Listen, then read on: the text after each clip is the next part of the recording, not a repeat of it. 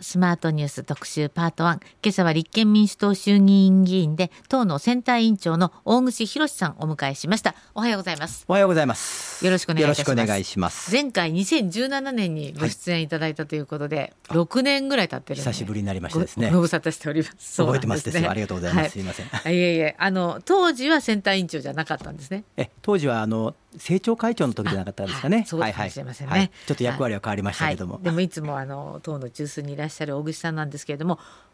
あの九州でいらっしゃるんですって？そうなんですよ。ちょっと台風心配です、ね、そうですね、えー、まああの6月から7月のあの大雨災害の時も、はい。はい、あの人的被害もかなり出ましたしね、はいえー、今日も今回もあの非常にのろのろと大雨台風ですよね。えーえーね、心配ですね、はい、しかも今日あの長崎原爆の日ですけれども、ね、あの記念式典もかなり縮小されて屋内で。来賓なくして屋内で、ということで、ね、ちょっとまあ異例ですよ。何十年ぶりの異例、60年ぶりだそうですけどね。でもねあのどうにか岸田さんには本当は現地に行ってほしかったなという思いはありますけれどもね。ねまあ、台風、まあ、人命優先ということだからまあ仕方ないのかもしれないですけど、やはり被爆者の皆さんの気持ちを思うとですね、やっぱり式典できる限りしっかりやってほしかったなと思いはありますですね。はい、ありますよね。そうですね。その岸田政権なんですが内閣支持率。はいまあ、下落そこを打ったかなという話もありましたけれども、うん、まだもう本当そこにある状態だと思いますけども、うん、これはどう分析してらっしゃるんでしょう、まあ、あのまあ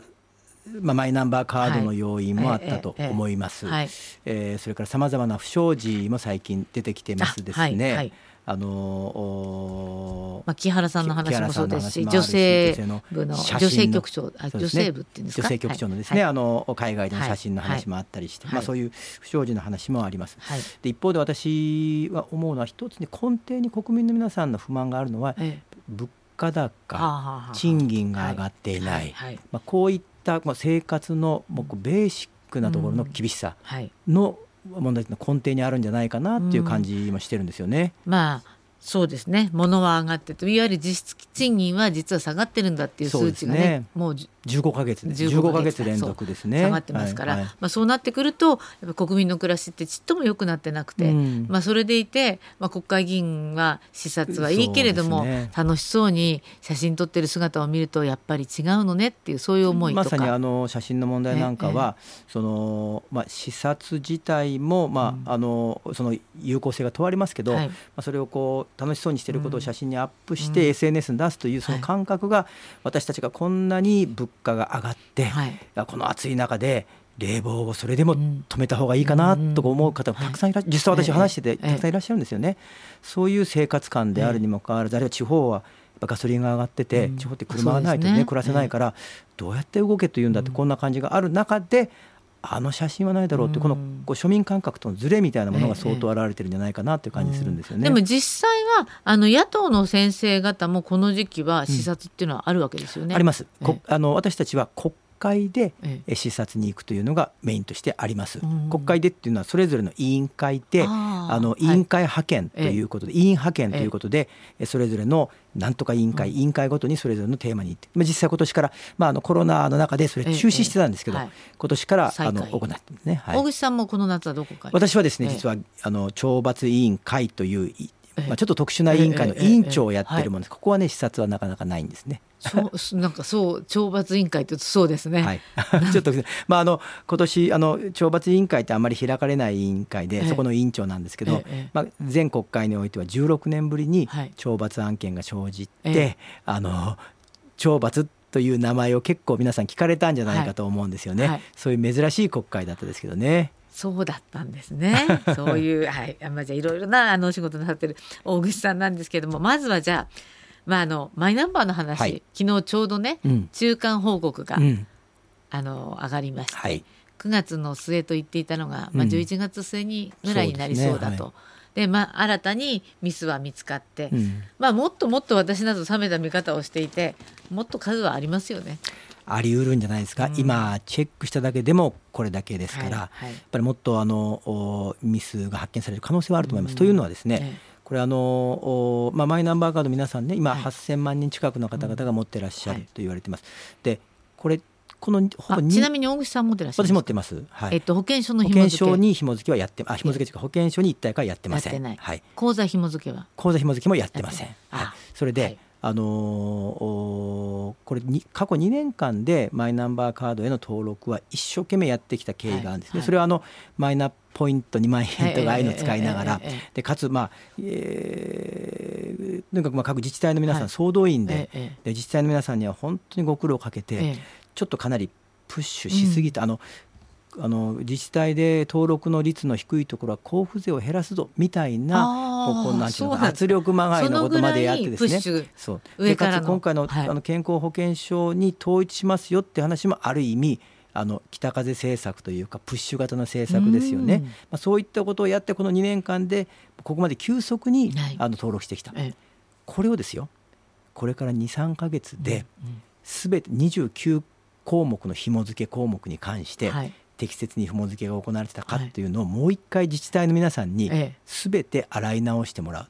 で完全にミスがないようにしてもらうと。いうの可能かというちょっとかなり非常に難しい作業の中に入ってるんじゃないかと思うんですよね。そうですね。結局のところ、この8000万枚のチェックっていうのは人がやるってことなんですか？そうですね。自治体の皆さん、それから保険者の皆さん、人がやるんです。人がこう個別に見ながらチェックしながらやっていくしかないんですね。これ本当は持っている例えば私も持っていますけれども、はい、私が自分で調べるのが一番手っ取り早いですよね。できます。マイナポータルを通じて、ええ、あの自分のあの情報が正しく紐付けされているか見ることができます。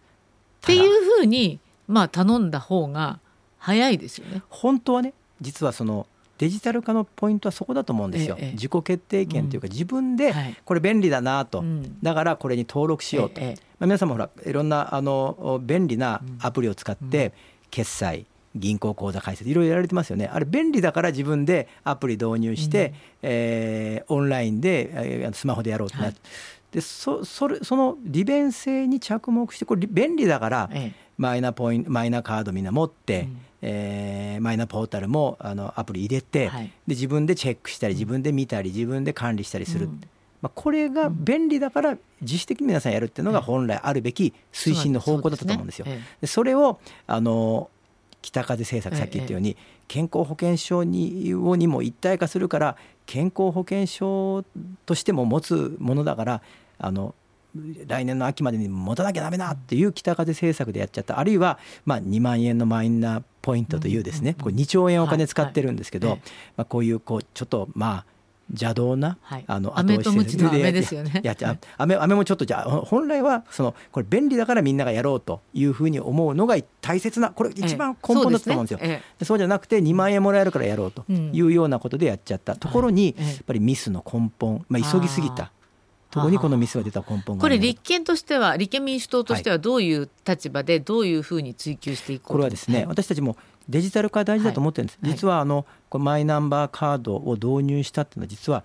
民主党の時に民主党が野党の時にマイナンバーカードはあの提唱して、民主党政権の時にこれは実現し始めて、はい、実は私当時のマイナンバーカード担当の政務官だったんです、はい、全国に、ええ、あのマイナンバーカードを普及させていきましょうという、はい、あの案件もしました。当時はあの住民票等々をあのスマあのコンビニなんかでもみんな取れるようになりますよ便利になりますよっていうような話でやってたんですね。でそれを、え急ぎすぎることは考えてなかったんですよ、ええ、だから私たちの基本的なスタンスとしてやっぱり利便性として利便性があるからこれがみんなが自主的に進められるという方向性を進めていくべきであって、うん、この急ぎすぎ北風政策みたいなことは一旦ちょっと脇に置いて、うん、もう一回これは安心だねとで安心だからあ便利な面が生きるねということを皆さんに確認してもらうという、うん、その、まあ、急がば回れっていうんですかね、うん、そっちの方が大切なんじゃないかなと私たちは思います。うん、あのまあ、マイナンバーっていうのは国民に全員振ってあるわけでそうです、ね。まあ、それはもう動かしがたい事実ですよね。そで、ね。はい、それは、まああのまあ、一つあるとして。あるとして、まあ、そこから先のデジタルに移行するっていうのはあくまで私たちが便利だから、ね、私たち本位の政策ならばまだしもあちらさんがどうも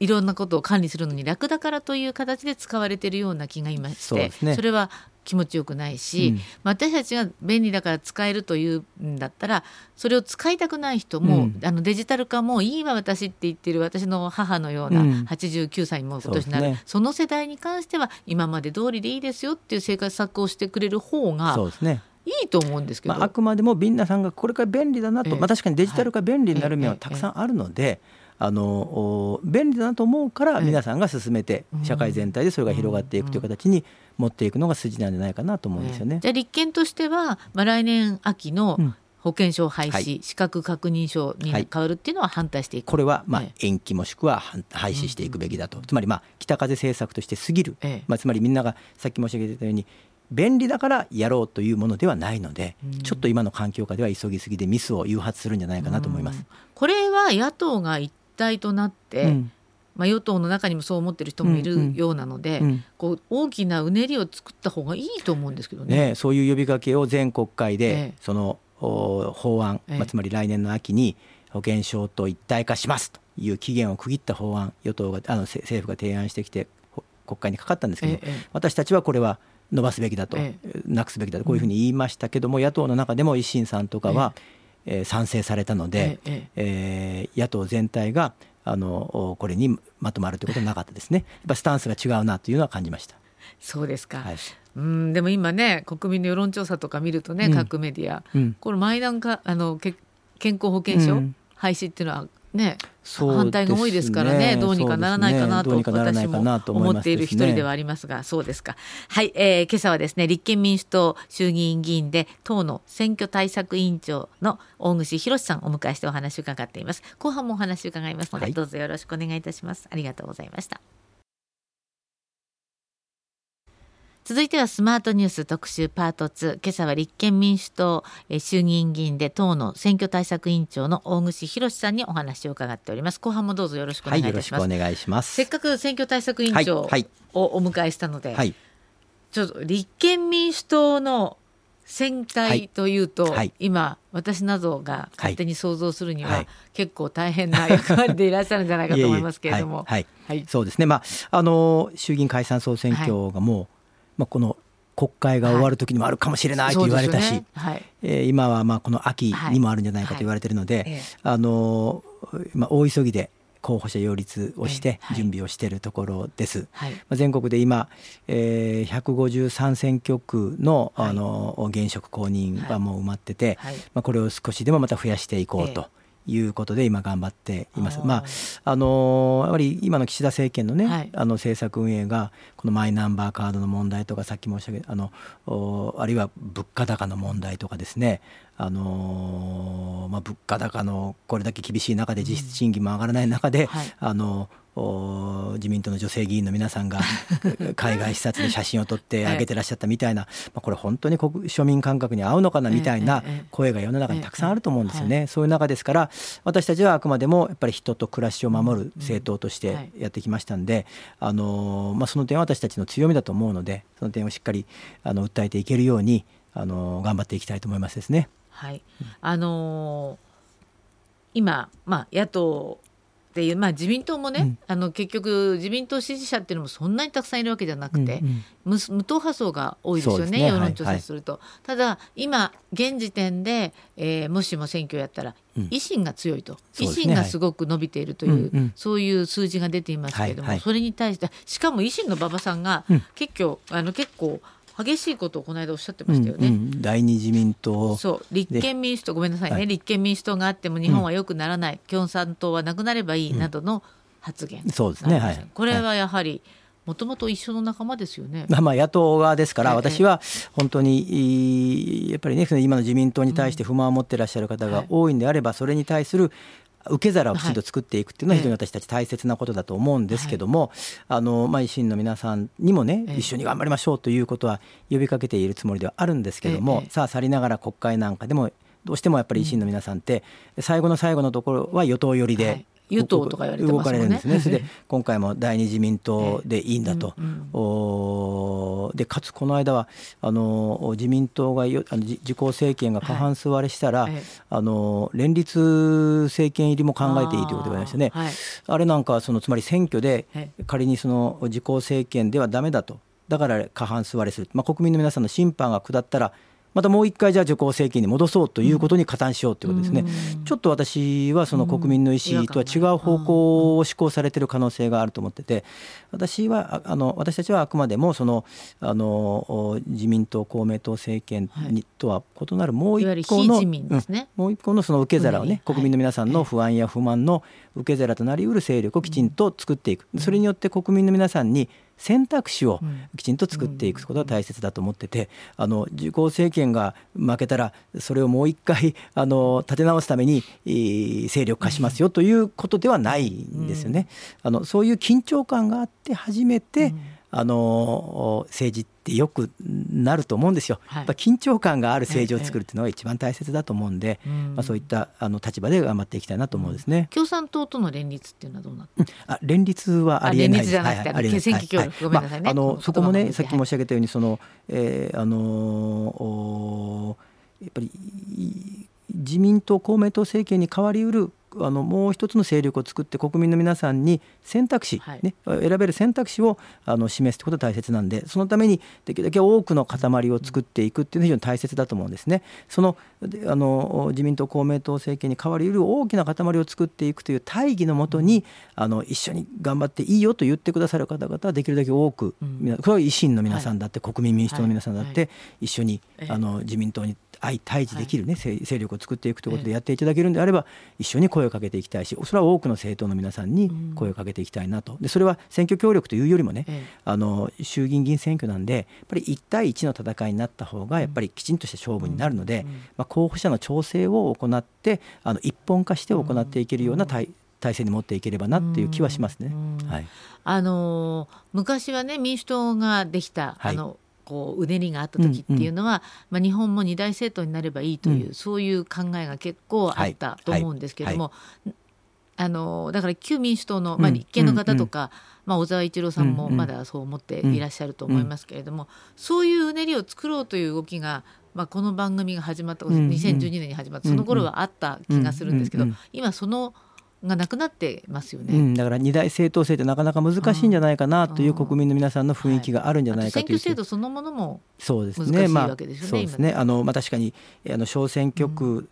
という制度とあと比例制度というのが、あのあの一緒になってるんで、あのなかなか二大政党制になりきるっていうのは難しいんじゃないかなという国民の皆さんの雰囲気があるかもしれないと思うんですけども、でもやっぱり今の政治なんか見ると、やっぱり自民党公明党政権のこのマイナンバー問題、あるいはさっきの自民党女性局の写真の問題、等々も含めて考えるとあるいは物価高の問題に関する今の与党に対する不満感を考えて支持率が下がっていることを考えるとやっぱり違う勢力でなんとか私たちの生活生活を良くしてほしいという声がかなり強いのは事実。それに対してそこをしっかり受け止められる受け皿があった方がいいというのはやっぱり事実だと思うんでその受け皿を作るっていう努力はまあ、政治家って絶対やらなきゃいけないと思うんですよね。うん、あのさっき申し上げたようにその選挙で自公政権が過半数下回ったらあの連立をしてそれをまた補完するみたいな形になると、何のための選挙だったのかってことになりかねないんで、やはりあの国民の皆さんが選択できる選択肢を作るということに向けて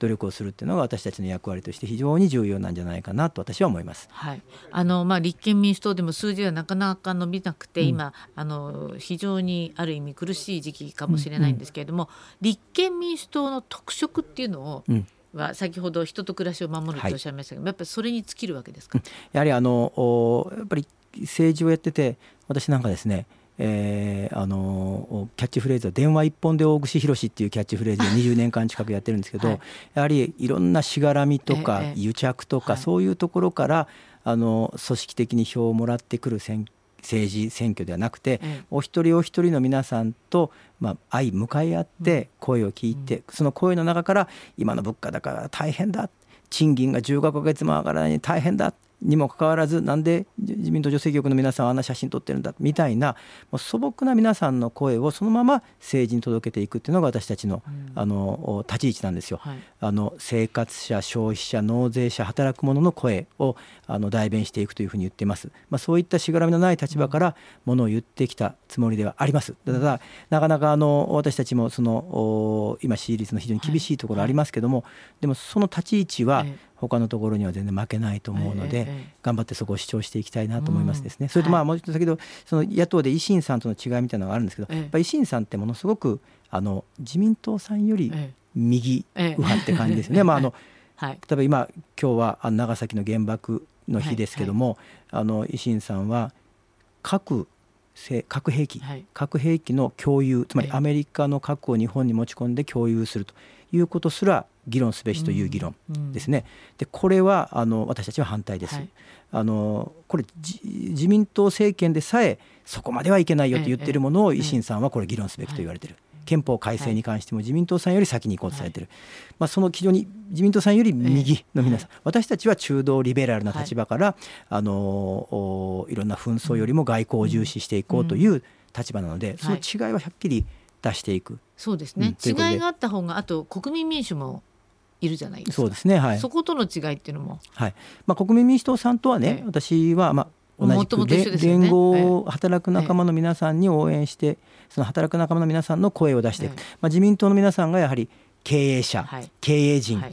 の大企業、ね、そそこの皆さんの声をだ、はい、あの、はい、表す。で私たちは働く仲間の皆さんの声を表す、これも立派なあのある意味、うん、選択肢の一つだと思うんですね、ねまあ、アメリカにおける共和党、共和党さんが大企業の執行部、でアメリカの民主党さんが働く仲間の皆さんの声、この違いを体現するのが私たちだと思ってるんで、まあ、国民民主党の皆さんともいろいろ折り合えるところは折り合えるような形でやっていければなというふうに思いますですね。話しかけをしていきたいと思います。はい、あの今の立憲さんの立場っていうか立憲民主党そのものは分かったんです。で今の岸田政権、うん。はい、一番の問題は何ですか？やはりね、ええ、国民の皆さんの声に直接届いてないのかなって感じがするんですよ。さっき私思ったあの今岸田政権の支持率がすごく下がっていることは、はい、まあ、マイナンバーカードの問題で大丈夫かなと思われているところもかなりあると思うんですけど、一方でもっとベーシックなところでこれだけ物価が上がってますでしょ？う。で物価が上がってる中で賃金がもう15か月も上がってないと、実質賃金が上がってない、生活厳しいという声って充満してると思うんですよ、農業の人にしても。それがねなんとなく届いてない感じがあれ何してくれてるんだろうって一方でさっきも繰り返し言いましたけどその自民党女性局の皆さんがエッフェル塔の前で写真とポーズ撮ってらっしゃるみたいな。あの感覚って何なんだという声がすごくあると思うんですね。だからその私たちの生活に寄り添ってくれよっていう非常にベーシックな不安と不満の声が今の支持率に相当現れてきてるんじゃないかなという感じが私はします。うんうん、あとあの自民党との大きな違いというのは、うん、LGBT 理解増進法案、の前前の国会で成立しましたけど、ねはい、あれもともとのあの立憲とかの超党派の案があったのに、はいそね、それが最後パラパラって変わっちゃったじゃないですか。そうですね、はい、だからあの辺も私たちはその自民党さんや、あるいは維新さんとの立ち違いが違うな、立ち位置が違うなということが非常によく現れてしまったなと思うんです。私たちはもともと議員連盟もしくは超党派の議員連盟で案を作った、それをあのこれはまああの当事者の皆さんもそれでまあやってほしいという意見があった、だからそれでやっていこうということで提案した。で一方で自民党さんやあるいは維新国民の皆さんは、はい、さらにこの何て言うのかなあの LGBTQ の皆さんの理解増進法という名前ではあるんですけども逆に言うと LGBTQ の皆さんの理解を阻害するような、あの法案の内容に修正されちゃったので、私はそれは非常に残念だったなというふうに思います。一歩前進という声を言う人いますけども逆で理解増進じゃなくて、あの LGBTQ の皆さんを逆にさらに狭いところに追い込んでしまったような法案であり法案修正になっちゃったなと思うんで非常に残念だったですね。うん、なんとなくその LGBTQ の法案に関しても私最近思ってるのは日本人ってなんかこう人権に対してまだまだ意識が低いんじゃないかなっていう思いはあるんですけども、そうですね、それは、あのジャニーズの性被害問題について、ね、立憲民主党ヒアリングを行っていらっしゃいますよね。ね。はいですね。まあ、これは、ええ、まあ、いわゆる未成年者に対する、まあ、あのより立場の強い人による、まあ、性被害、まあ、非常にある意味普遍的、一般的な人権の問題として取り上げるべきで、ですからこの間あのこの間国連の専門委員会の皆さんもヒアリングをして、まあ、かなり強い口調で、はえこの人権侵害が長い間行われてた可能性があるということを指摘されていました。しかしこれに関する政府の動きも非常に鈍いですね。あのこれだけのことが行われてきててこれを訴える方々がいらっしゃるにもかかわらず何らあの動きをしようとしてない、で私たちは具体的に法案を法律を変えるべきじゃないかなということをも提案していて、あの反対ばかりじゃないんですよ、提案をねかなりやってましてね、まあ、あの今児童虐待というと保護者が児童を虐待した時にのみ罰則される、ところが今回の場合のように保護者じゃないけども優越的な地位にあった方が何がしかの児童虐待を行った場合にも法を適用するようにしなきゃいけない、こういう提案も今してるんですね。でこれにもね全然政府乗ってこないんですよ。乗ってこないですか。でも当事者の皆さんもあの小倉大臣に会いたいっていう、はい、そんな声も出してらっしゃいます、ね、政府に対してものを言いたいということに言われてる。まあだから論点は非常に明確になってきてるんだけども、そういった声にもあの答えてないところが私は大きな問題だと思いますですね。そうですか。あとまあ大串さんは財務省出身、はいでいらっしゃいます、はい、まあね大蔵省かな？もともと入った時はね。そうですよね。でいらっしゃいますけれども上田日銀になって。はいはい。どうなんうんとね、あのまあ、異次元の金融緩和政策、黒田清案がやってきた、まあ、結果を出さなかったですね、で一方で、あの日本銀行が日本の借金を、せっせと買い込んで、まあ、非常にリスクが高まっていると、こういう状況だと思うんですね。で上田さんはそれをこう変更してくれるのかな、まあ、変更っていうか、まあ、あのマーケットに動揺を与えないという中で徐々に修正を図ってくれるということを期待してはいます。まあ、しかしこの間のあの修正策はね、あのまあ、いわゆるイールドカーブコントロールの柔軟化という言い方で、まあ、ちょっとやっぱり物足りない感じがしましたね、もう少しきちんと今今でもやっぱり日本銀行って日本の借金国債を肩代わりして、えどんどんどんどんこう財政ファイナンスをしてで日本の国自体のリスクを高めている状況にあるので、やっぱりあの金融政策だけで物価を上げるっていうのは非常に、まあ、もうほぼ失敗したということは明らかですからね。でかつ日銀の役割って短期金利はさあのコントロールする。長期金利はコントロールしないというのが普通の中央銀行の役割なんですよね、そこをきちんとはっきりしてほしかったなと思いますね。そうですか。